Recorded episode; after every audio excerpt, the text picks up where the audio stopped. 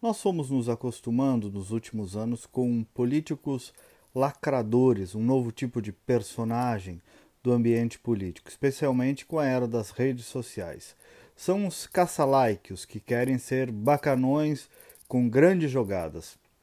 O momentâneo e o ocasional se sobrepôs a uma construção que por vezes é complexa, que demora, que requer o enfrentamento de grupos de interesse, o enfrentamento da imprensa, o enfrentamento até mesmo da opinião pública.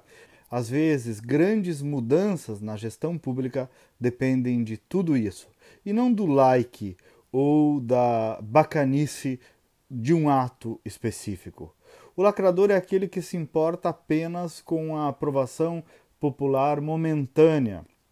É o que não aceita passar pelo mar revolto para depois encontrar o continente. Não, ele prefere sempre a belezura, a calmaria, como eu disse, a bacanice. Se a maioria uh, das redes sociais está dizendo X, é X que ele vai dizer.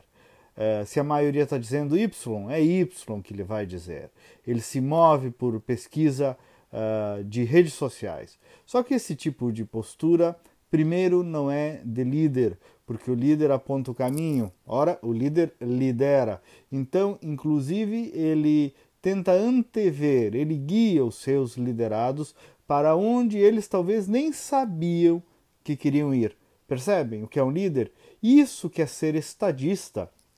E a história já mostrou várias vezes. Aquele que anteviu, que conduziu comunidades, nações para um caminho que foi descoberto junto.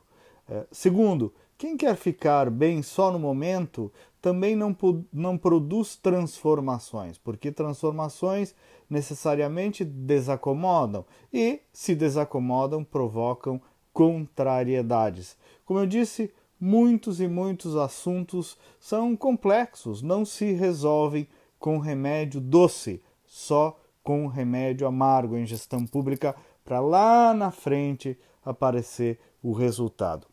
Enfim, o resumo é: não tem solução fácil para problema difícil.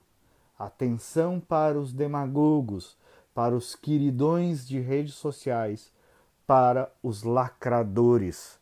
Político não nasceu para ser celebridade, nasceu para resolver problemas. Esse é o sentido da existência dos governos, do poder público, dos políticos. Até amanhã e vamos com fé.